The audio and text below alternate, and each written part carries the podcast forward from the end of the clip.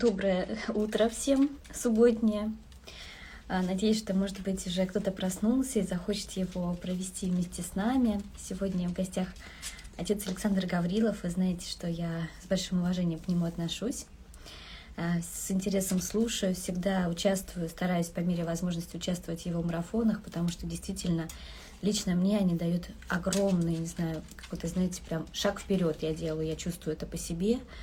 И я знаю, что те из подписчиков, кто ходил вместе со мной на его марафон «Дитя Бога», тоже остались очень довольны и действительно сделали вот какие-то шаги, э, которые помогли начать как-то развиваться, начать расти, начать менять свою духовную жизнь. И, может быть, мы уже на исповедь другие какие-то грехи приносим с вами, да, а не одни и те же из раза в раз. Вот, поэтому э, для меня очень важный гость, отец Александр. И как раз, представляете, сегодня Facebook напомнил, ровно год назад мы с ним встречались на телеканале «Спас». Впервые увиделись вживую, хотя общались до этого уже довольно долгое время. А, вот, и тоже отец Александр, знаете, вот э, было так все э, ну, немножко скомкано, потому что мне нужно было ехать на работу, он спешил на поезд, очень мало было времени для общения, но он нашел все равно буквально там 15-20 минут, чтобы со мной поговорить. Э, и пообщался со мной. Знаете, в такой вот момент у меня был какой-то кризисный, переломный. Он мне сказал очень важные слова. Он мне сказал тогда, чтобы я в этом побыла и, и не дергалась. И вот доверилась Богу, да, что Господь в этой ситуации присутствует. Вот подожди, сейчас вот как-то все управится. И вот прошел год, я вижу, что действительно Господь эту ситуацию как-то исправил, управил. Многое что изменилось я ему очень вот, благодарна за тот момент, что, знаете, вот человек от души меня поддержал, да, помолился, я уверена, что отец Александр за меня. И я могу вам свидетельствовать, что действительно моя ситуация благодаря его молитве и поддержке очень изменилась. И потом, а, когда вот я участвовала в марафоне, тоже такие у меня открытия вот прям были, знаете, друзья, удивительные. Так, сейчас извиняюсь, меня Мили просится на эфир, она тоже очень хочет послушать. Так, я надеюсь, что отец Александр сейчас к нам присоединится. вот пока нет запросика у меня от него. О, есть. Нет. Нет, не от отца Александра, к сожалению, запрос. Э, Ждем отца Александра. Вот. Э, очень хочется его послушать. А знаете, какая у меня сегодня... Мне хочется послушать про цели, про цели жизни христианина. А, почему? Сейчас объясню. Во-первых, у него начинается тоже на марафон 30 ноября, целеполагание называется. Уже многие из вас тоже видели, спрашивают мне, пойду я или нет. А, ну, скорее всего, я этот марафон все-таки пропущу, потому что у меня как-то уже близится э, дата родов, и нужно готовиться, нужно много что делать, и постоянно езжу на обследование. Боюсь просто, что не потяну э, в плане времени, и, и физически не буду успевать. А такие вещи надо прорабатывать вот как следует. Так, сейчас посмотрю, кто отправил запрос. Так, все присоединяется. Ура! Сейчас э, сразу батюшке задам этот вопрос, который меня больше всего мучает. Здравствуйте, отец Александр. Привет, привет. Представляете, Facebook напомнил сегодня утром. А я слышал, Яночка, да. я слышал, просто у меня почему-то слетело в какой-то момент это все. Вот. Да. Да, ты сказала, да, ты, да, это было ровно год назад. Ну, такие нехилые изменения произошли за этот год у тебя. Знаете, мне казалось, что может произойти все что угодно, но только не это. Да. Я верила, что угодно могло произойти. Удивительно, правда, очень прям удивительно. Здорово, что есть вот там тот же Facebook, который напоминает такие вещи и позволяет осознать какие-то процессы, да, вот подвести итог. Отец угу. Александр, вот 30 э, ноября у вас начинается новый марафон, целеполагание называется. Меня уже все подписчики спрашивают, Яна, расскажите, расскажите, идете, не идете. И мне вот, э, прежде чем мы расскажем немножко о марафоне, я очень хочу вас послушать. Э, можно вот я пару вопросов задам о цели, о целях, и потом мы уже перейдем к марафону немножко поподробнее. Знаете, вот какой вопрос. А, вот мы э, в основном учимся на святых отцах, да, ну, ну, большинство из нас читают книги, и таким образом как-то получают такое духовное образование, скажем. Первое, что нам встречается у Серафима Саровского, вот цель жизни христианина, да, Мотовилов ему задавал, в чем, в чем цель жизни. И он говорит, стяжание Святого Духа. Uh-huh. При этом, а, как бы, как, каким образом стяжать Святой Дух, непонятно. Никакой инструкции не дано. Как бы, ну, кайтесь, исповедуйтесь, причащайтесь, да, любите ближнего. И как-то вот вроде, ну, так все все делают, да, все ходят в храм, а вот почему-то у нас нет вот этого вот, мы не стяжали Дух Святой, у нас нет плодов Духа. Э, это вот первый момент. И второй момент, который тоже мне хочется так вот прояснить, что складывается впечатление, как будто бы все остальные цели какие-то, они как будто бы и не важны. Да, вот, то есть так много делается акцент на духовном, что э, ищите там прежде Царствие Небесное, да, мы знаем, или там из Евангелия, заботьтесь о сегодняшнем дне, а там завтрашний сам позаботится о себе. И очень часто э, православные христиане воспринимают это так, что ну вот и мечтать еще и грех, и, и что-то планировать грех, и как бы все грех, и и, и получается так, что как будто бы ты в своей жизни, есть же еще какие-то и бытовые дела, да, и какие-то краткосрочные, долгосрочные цели, ну, каждого человека, да, там в институт поступить, и дом построить, там, не знаю, жениться, ребенка в школу отдать, ну, какие-то вот бытовые вещи, и вроде как грех о них мечтать, вроде не надо, вроде надо только о духовном.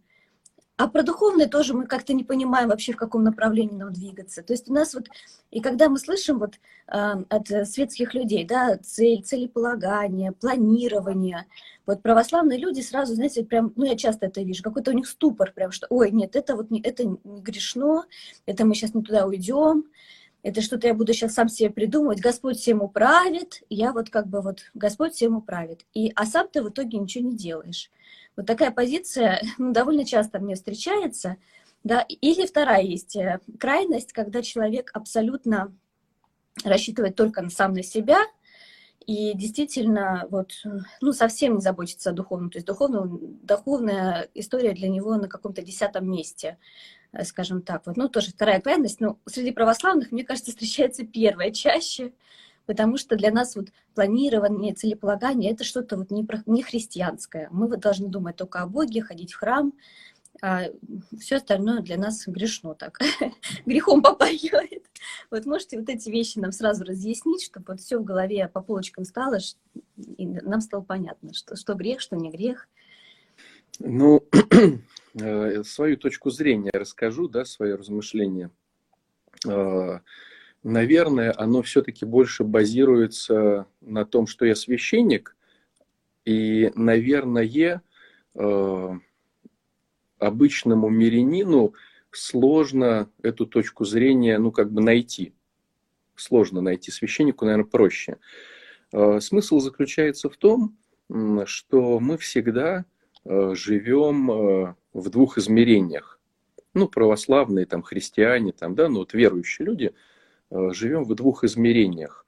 Причем хотим стать э, мастерами спорта, чтобы жить и на этой лавочке, и на этой лавочке. Хотя лавочки ну, взаимоисключающие, да, вот эти табуретки.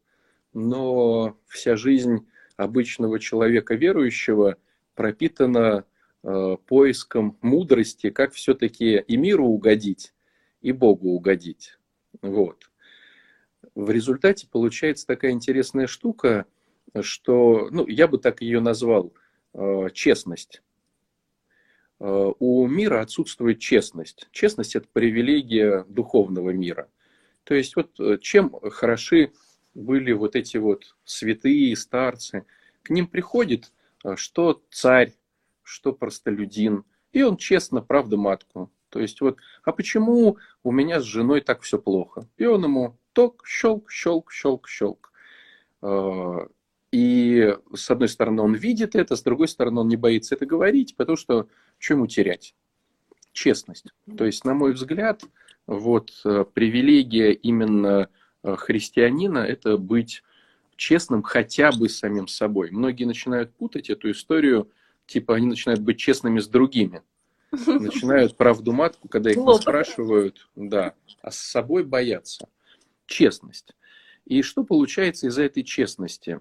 С одной стороны, мы созданы по образу и по подобию Бога, и э, в эти понятия включена, допустим, тема как любовь, стяжание Святого Духа, как вот ты говоришь, да, цитаты Серафима Саровского, э, доброта, благодарности, э, искренность. Ну, грубо говоря, если вот так вот все обобщить, можно сказать словами апостола Павла из послания к Коринфянам.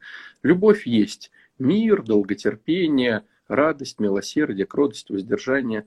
Вот эти все вещи. Да, любовь не ищет своего, любовь не завидует, любовь не превозносится. То есть вот эти вот все, как бы подытоживая, вот это есть любовь. Это прерогатива э, мира духовного, мира вот религиозного, мира вот такого. А так как мы живем э, все-таки в обычном миру, то мы все... В чем наше вранье? Мы всем показываем красоту, за которой следуют на самом деле низкие какие-то выгоды, э, товарно-денежные отношения – какие-то свои мести, какие-то свои. То есть получается, что весь мир, вот который мы наблюдаем, он такой интересно двуликий. Ну, допустим, депутат выходит и говорит, вот про, моя предвыборная программа за то-то, за то-то. Потом заходит в кулуары и говорит, так вот, блин, надо карьер отжать, надо вот это сделать, э, чтобы, грубо говоря, подзаработать.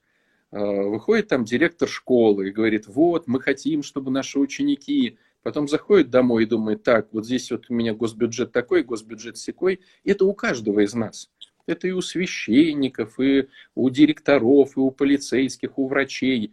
Мы, э, причем так интересно, мне стало вот интересно наблюдать, э, я раньше телевизор не любил смотреть, а теперь мне понравилось, где вот я в каких-то отелях, если останавливаюсь, или там к друзьям прихожу, к папе, мне стало смотреть очень интересно телевизор, но в том плане, когда берут интервью.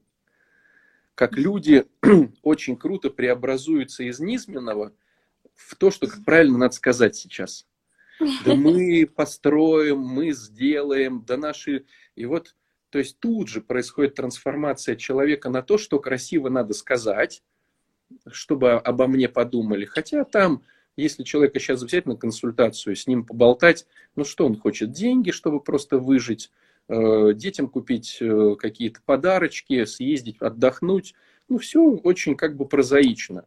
Но впереди планеты всей он всем будет заявлять, что мы поднимем, мы углубим, мы расширим, вот, э, мы делаем все возможное. И вот то же самое происходит с темой стяжания Святого Духа. То есть, когда ты как мирянин слышишь от других э, людей церковных, что они не ставят цели, потому что они хотят стяжать Святой Дух, это все вранье. Потому что когда они приходят ко мне на исповедь, то есть они тебе говорят э, вот эти вещи, они порой и себе говорят эти вещи, они говорят эти вещи подругам, друзьям.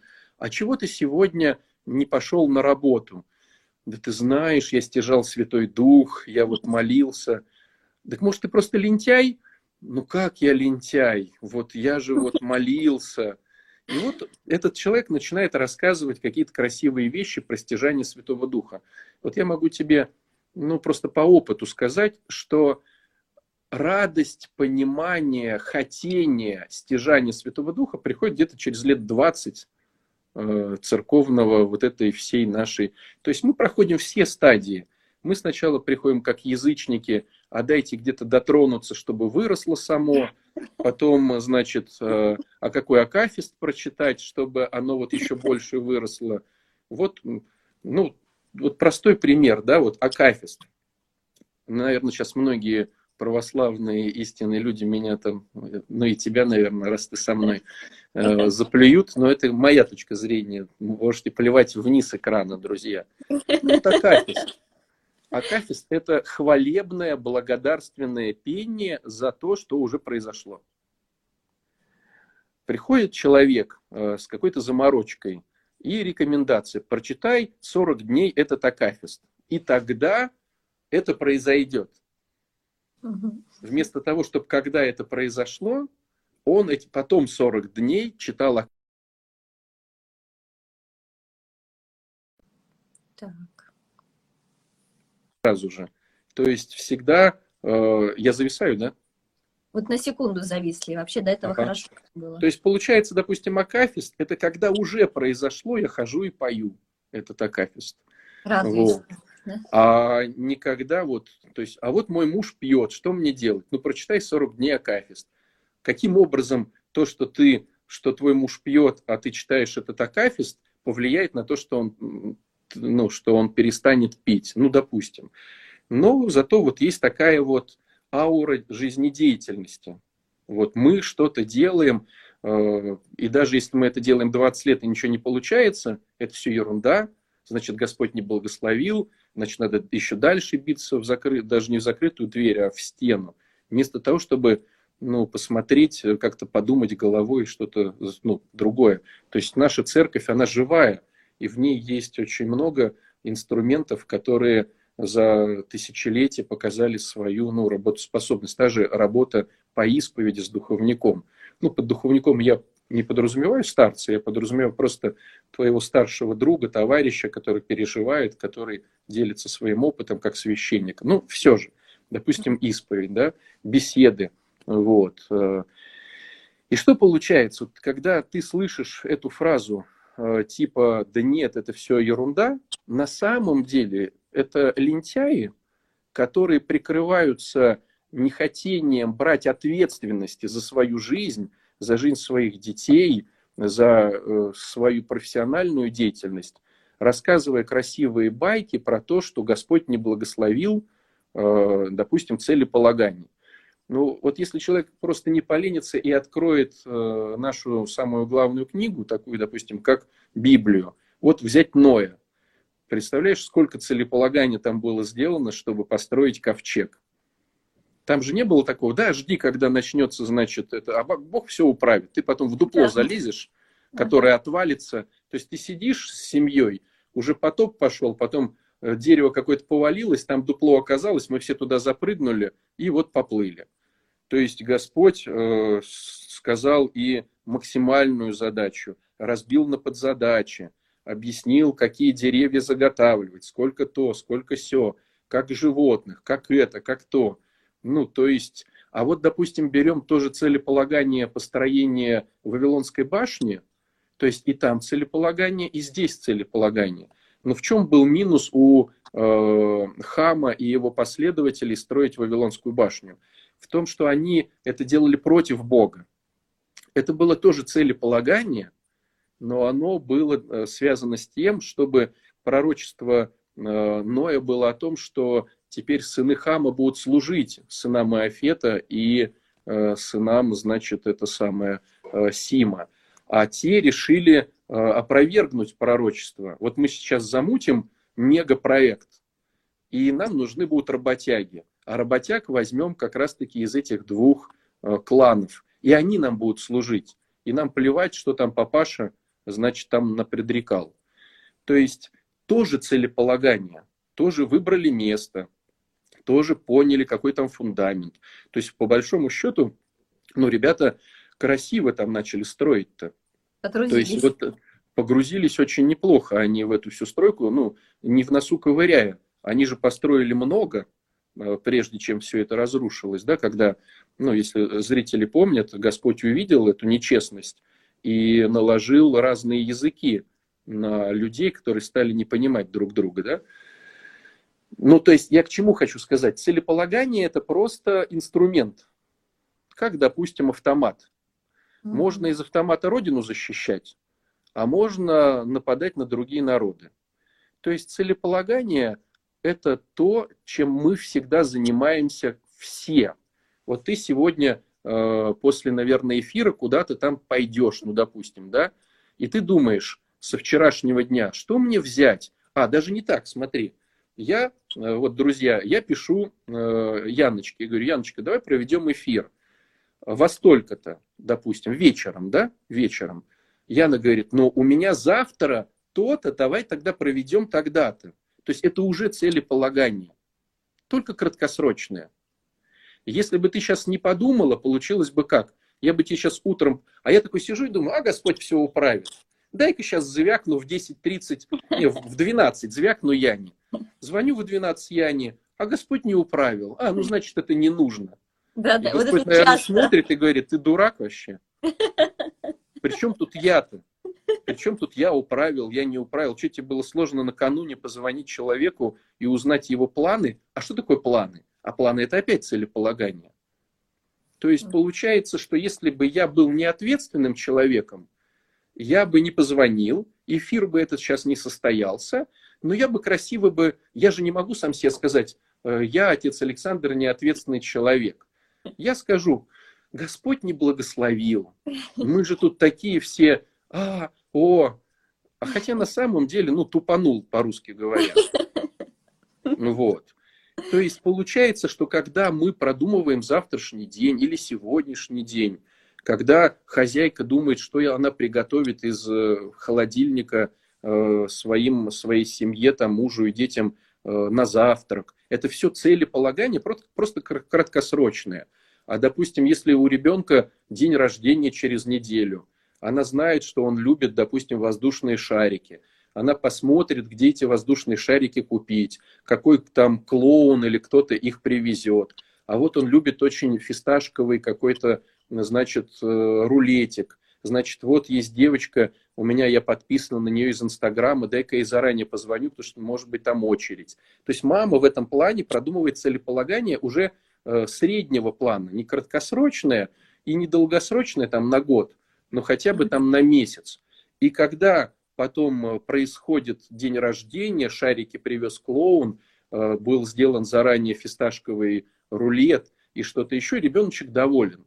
А мама, которая не алё, она бы довела бы все до последнего, утром проснулась, так, ну, наверное, если Господь благословит, так, так, где брать шарики? Ой, я уже не успеваю, э, позвонила по рулетам, их уже нету, ну, там блинчик испеку, а муки-то и не купила. Вот э, что это напоминает тебе, как ты думаешь, из евангельских притч? Из притч... Э, сейчас даже что-то я не знаю, не могу сообразить. Это же про дев нерадивых, которые а, не за, заранее да, да. Не, не залили это самое. Что а. такое заранее залить? Это целеполагание, краткосрочные цели. Угу. Понимаешь? То есть придет жених, кто знает, когда он придет. Ну, наверное, может быть, он придет сразу. Но кто знает, может, он придет ночью. Давай-ка побольше возьмем себе масла в лампады. И получается, что Господь-то оправдал тех, кто заранее подумал, да. а, ну, в Евангелии это называется, да, в переводе, в нашем, нерадивые.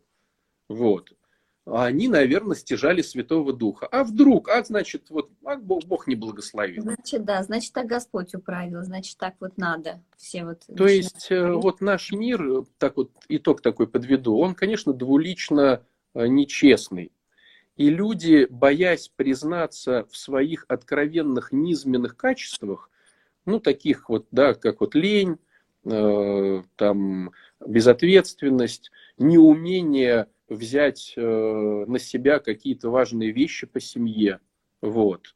Э, люди начинают прикрываться какими-то божественными понятиями. А я в храм пойду, а Бог, наверное, этого не любит.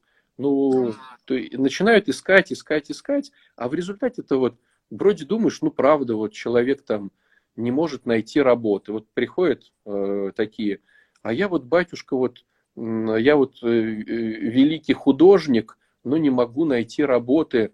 Э, ему говорят, слушай, ты великий художник, это, наверное, нормально, но у тебя трое детей, кормить-то их надо, иди он там по грузчикам побудь какое-то время. Но как я там буду утреннее правило исполнять? А еще духовник меня благословил вот это, четки, а вот с четками не поработаешь. А я вот, конечно же, в первую очередь дух стяжаю. Им говоришь, слышь, у тебя, у тебя трое ртов и жена – иди стяжись Святой Дух и носи мешочки. Вот, mm в Питере не найти работы там три года. Это, знаешь, можно открывать мастер-классы э, и быть тренером по тому, как не найти работы в Питере вот, или в Москве. И вот вечно э, эти люди рассказывают басни про то, как они что-то там стяжают. А ты знаешь, вот, может быть, они и стяжают, но вот посмотришь, знаешь, прошло пять лет, а там злость, а там э, зависть, а там, э, ну там вот нету любовь долготерпит, э, милосердствует, не ищет своего. Там весь набор обычного человека. И то есть было бы, конечно, классно, вот какая-нибудь там женщина или какой-то мужчина, ну реально тянут свою лямку по поводу стяжания Святого Духа. Проходит время, и ты смотришь добрый, ты смотришь э, благодарный, очень важное качество, которое почти отсутствует у нас. Э, потом, допустим, сострадательный. И ты думаешь, ничего себе, тема-то работает у товарища. То есть все думали, что он лентяй безответственный, а он сейчас вот и обнял, и, значит, где-то там в храме пол оттирает от свечек. Ну, эти люди сразу видны. А если э, из уст проклятия э, какие-то, значит, сплетни, слухи, то все э, весь в зависти, весь в гневе, и вот он уже там 10 лет стяжает Святого Духа, цели свои не ставит. Ну, короче. Понятно, да, отец Александр. Я к таким людям отношусь как-то, знаешь, вот. Э, они, когда ко мне в храм приходят, я их сразу же вот стараюсь, в общем, не поддаться на их э, жертвенность. Да, отец Александр, давайте э, про марафон поговорим, очень интересно. Вот о чем будет марафон, да, какие ну, там ступени будут, этапы, с чего? А с марафон, чего марафон такая штука интересная. Э, получается, что, ну, то есть, если изначально, почему мы стали вести такие целеполагания, что у нас же очень много воспитанников, которые начинают с нуля.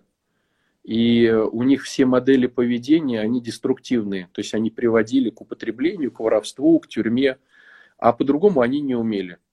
И получается, что приходилось изучать ну, очень много литературы по этому поводу, э, как грамотно ставить, как, э, какие приоритеты выставлять, вот, ну, всякое такое.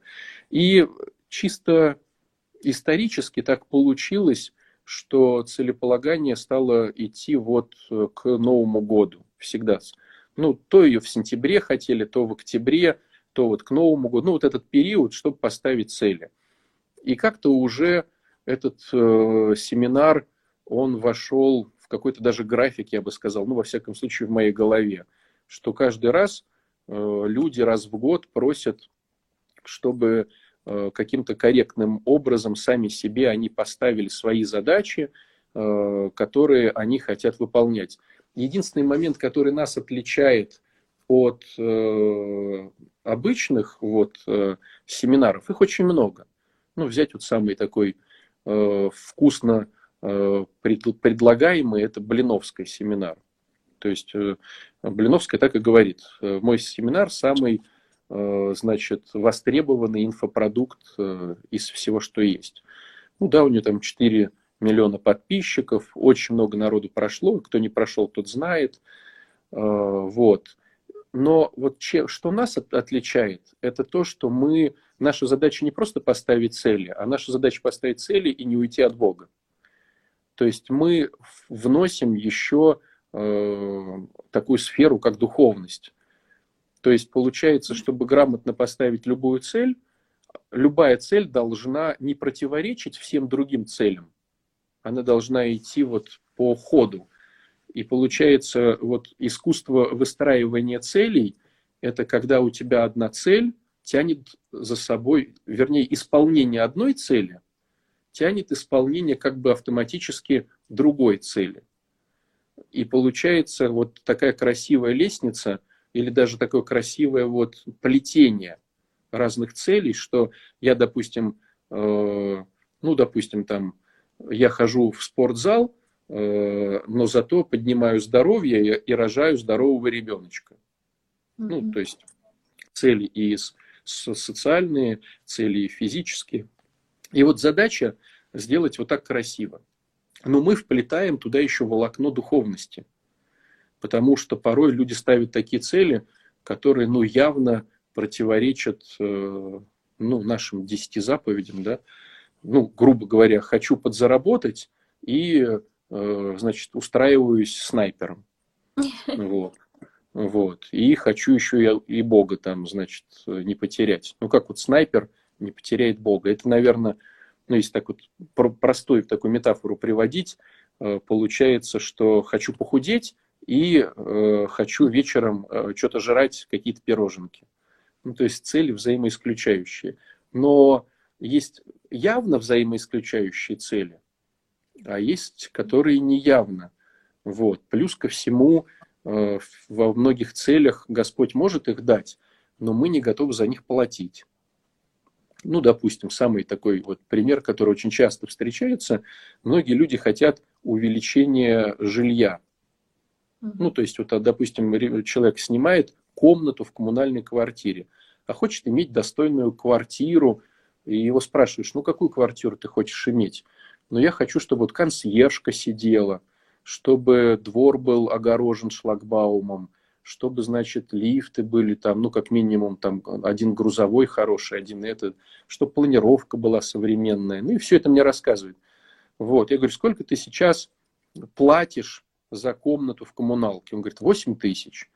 Вот, ну, плюс КУ, ну, типа десятку. Я говорю, ты понимаешь, что в этой квартире только КУ будет тридцатку стоить? Вот за то, что ты описал, за консьержку, за чистые подъезды, за дом, где будет стоять, значит, шлагбаум, тридцатка будет только КУ. То есть даже если Господь подарит тебе эту квартиру, ты сейчас платишь за жилье 10, а надо будет платить 30.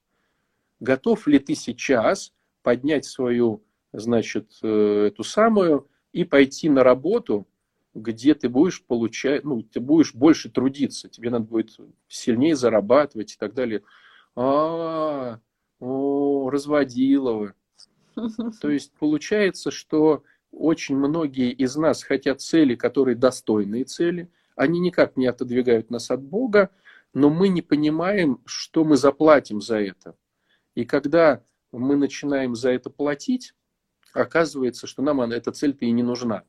То есть на чаше весов перевешивает не делать, чем делать. И в Евангелии, опять же, да, вот у нас в марафоне очень много таких примеров, э, когда, допустим, э, Господь не сразу творит чудеса, а ждет, пока человек скажет, э, а действительно нужно ему или не нужно, потому что, ну, вероятно, он уже стяжал какую-то выгоду быть в том состоянии слепого или расслабленного, а сейчас его, значит, починили, сделали его нормальным. И оказывается, э, вот, э, ну, даже такая бытовуха, вот, допустим, был этот слепой, да, на паперте, который кричал, помилуй меня, сын Давидов. А у него, может быть, жена была. Ну, а чего там у слепого человека? Может, она рукодель, рукодельная, там, хорошая, ну, страшная, как атомный взрыв, ну, допустим. Вот. Вот готов ли он э, стать зрячим и увидеть свою жену? и с ней потом остаться. Счастье, да. Да. Может быть, он сейчас самый счастливый человек. Он уже там 30 лет на паперте, он уже профессионал, он знает, как зарабатывать деньги. Есть какие-то люди, которые водят его в туалет. Этот туалет стоит дешевле, чем для обычного зрячего человека. Наверняка и жилье стоит дешевле, кто-то там Э, его как-то вот греет. И жена может быть страшная, но зато сама по себе хорошая женщина, ну, по человеческим критериям. И вот. Ну, там же много нюансов бытовых. Вот сейчас станешь зрячим, и в туалет надо будет ходить э, с паперти, да и паперть уже будет не актуальна. Скажут, о чем мы тебе должны давать работать деньги? Иди он будет, да? работать. А вот представь ему там 50 лет и ему поменять э, на 100%, ну, на 180 градусов, да, поменять полностью работу, а готов ли он за это платить, вот, э, вот этой жизни, да. То есть мы вот это все рассматриваем на семинаре, э, включая именно, ну, скажем так, евангельские сюжеты, либо сюжеты Ветхого Завета, где очень хорошие образцы, чтобы, ну, показать, как грамотно, как неграмотно. Вот. Так Очень что я чую, мое сердце вовлеку я Яну э, Да я не могу это, я хотела воздержаться, думаю, столько делает, но я чувствую, мне, мне надо просто, правда. И, кстати, знаете, хочу вас поблагодарить тоже, отец Александр, вот э, после марафона, который был, вот второй раз я ходила на Дитя Бога, А, мне, правда, очень помогло. У меня была цель э, подзаработать денег, но э, у меня был большой грех расточительства. И все, что я обычно зарабатывала, я тут же спускала, влезала в долги и постоянно в минусе была. И меня стало так это вот огорчать. И я, честно, я вот писала там в чате, может быть, видели, э, что ну, мне очень хотелось от этого избавиться. И вы знаете, у меня правда получилось. Я очень рада, что я там отдала долг. Э, то, что я заработала, во-первых, денег у меня получилось заработать денег, даже там в декрете, несмотря на то, что нахожусь. И эти деньги я не спустила, а закрыла свой долг, и вот как бы вот такой груз с меня спал. Поэтому это правда благодаря вам, вашей поддержке, правильным словам, установкам, примерам. Ну, видишь, по большому счету, Яночка, это же тоже у тебя было целеполагание. То есть какая да, была да. цель? Избавиться от этого греха, и какая еще была цель? отдать долг. То есть две цели, которые ты грамотно соединила, и одна вывела другую цель. То есть... Ну, это благодаря, да, марафону, то, о чем вы говорили, мне хотелось прям, друзья, подчеркнуть на личном опыте, когда действительно ты соединяешь духовное, да, духовную цель ну и, может быть, бытовую, можно сказать, да. То есть здесь и, и вопрос решился, да, с, с долгом, и, и какая-то духовная все-таки, я правда, у меня получилось наконец-то вот это вот расточительство в себе как бы сдержать. Пускай я от него не избавилась на сто процентов, но сдержать и в какое-то русло правильное направить. Ну, прям очень вам благодарна. Для меня это шаг, честно скажу. Поэтому, друзья, я вот очень хочу, не знаю. А сколько будет длиться марафон, отец Александр? 21 день. 21, может, еще успею. Поэтому, друзья, давайте вместе, правда, переходите на страничку, почитайте еще про марафон у отца Александра, там есть. Есть еще розыгрыш у вас, 5 бесплатных мест, да, вот вы разыгрываете. Там можно принять да. участие. Причем, вы знаете, да. есть еще такой момент интересный. Я постараюсь объяснить э, с психологической точки зрения, как работают все эти цели. То есть некоторые думают, что это такая мистика, а на самом деле там, ну, то есть, скажем так, психология уже давным-давно объяснила, как постановка целей влияет на твое внимание, на то, как вот именно ресурсность направить в определенный э, канал, да, скажем так, в определенные действия, чтобы его максимально эффективно сделать. То есть на самом деле это все очень, ну, такие простые вещи, вот, но порой кажется, что это вот э, какая-то какое-то волшебство, чудо, или что-то еще. Вот. Э, так что, короче, Но при этом, всех жду. еще, что тоже мне хочется подчеркнуть. Да, сейчас можно одну, Давай, одну ремарочку. Вот отличие там от марафона Блиновской, да, в чем? Когда человек ставит какую-то цель, во-первых, там нет Бога, да, и он буквально сходит с ума, если вдруг он там нарисовал себе картинку, вырезал, э, там, не знаю, хотел велосипед, например, красный, и у него не получается купить красный велосипед, он ходит там, я знаю, что люди само, э, жизнь самоубийством кончают, даже до такого доходит, ну, понятно, не за велосипеда, а каких-то там серьезных целей. А здесь мне очень нравится то, что вы все время нас возвращаете к Богу, что мы делаем все, что от себя зависит, а результат отдаем Господу с таким вот доверием. И понимаете, друзья, это совсем другой ракурс, это вообще о другом. То есть ты обязательно получишь э, какой-то то, что ты хочешь, да, там, может быть, в другом немножко виде, но это будет полезно тебе. То есть вот ты с Господом вместе, ты только пользу получишь. Ты, ты не упадешь в какую-то яму, вот как на этих всех марафонах Блиновских и, и, и т.д. и т.п. вместе с ними. Поэтому вот я очень доверяю отцу Александру, друзья, и под его духовным руководством я уверена, что если мы сейчас пойдем, следующий год у нас будет просто великолепный. Друзья, подписывайтесь на страничку, кто еще не знает отца Александра вдруг. Я надеюсь, что все мои подписчики уже вас знают и тоже любят, да, и, ходят на марафоны. Давайте, друзья, вместе.